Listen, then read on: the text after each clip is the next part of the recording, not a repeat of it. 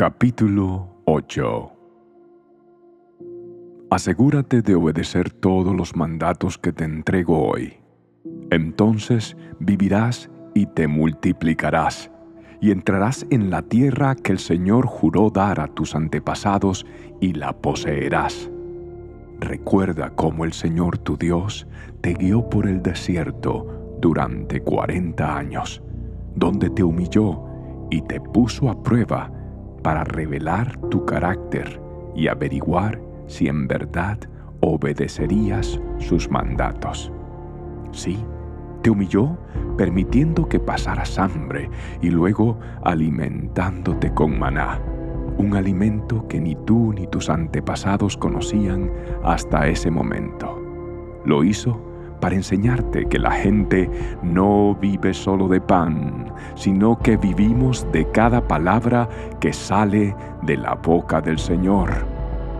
En todos esos 40 años, la ropa que llevabas puesta no se gastó, y tus pies no se ampollaron ni se hincharon. Ten por cierto que, así como un padre disciplina a su hijo, el Señor tu Dios te disciplina para tu propio bien. Por lo tanto, obedece los mandatos del Señor tu Dios, andando en sus caminos y temiéndolo. Pues el Señor tu Dios te lleva a una buena tierra, con arroyos y lagunas, con fuentes de agua y manantiales que brotan a chorros de los valles y las colinas.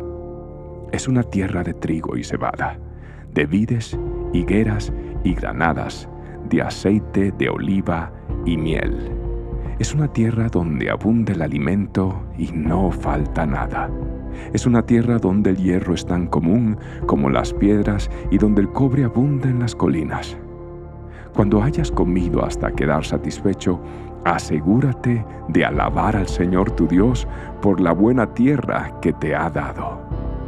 Sin embargo, ese es el momento cuando debes tener mucho cuidado en tu abundancia, ten cuidado de no olvidar al Señor tu Dios al desobedecer los mandatos, las ordenanzas, los decretos que te entrego hoy.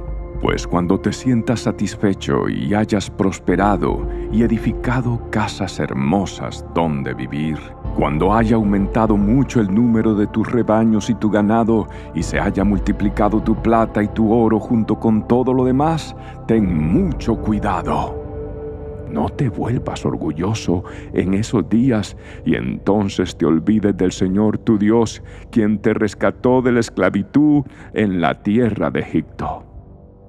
No olvides que Él te guió por el inmenso y terrible desierto, que estaba lleno de escorpiones y serpientes venenosas, y que era tan árido y caliente. Él te dio agua de la roca. En el desierto te alimentó con maná un alimento desconocido para tus antepasados. Lo hizo para humillarte y para ponerte a prueba por tu propio bien. Todo eso lo hizo para que nunca se te ocurriera pensar, he conseguido toda esta riqueza con mis propias fuerzas y energías. Acuérdate del Señor tu Dios. Él es quien te da las fuerzas para obtener riquezas a fin de cumplir el pacto que les confirmó a tus antepasados mediante un juramento. Pero una cosa te aseguro. Si alguna vez te olvidas del Señor tu Dios y sigues a otros dioses y les rindes culto y te inclinas ante ellos, sin duda serás destruido tal como el Señor destruyó a otras naciones en tu paso, así también tú serás destruido si te niegas a obedecer al Señor tu Dios.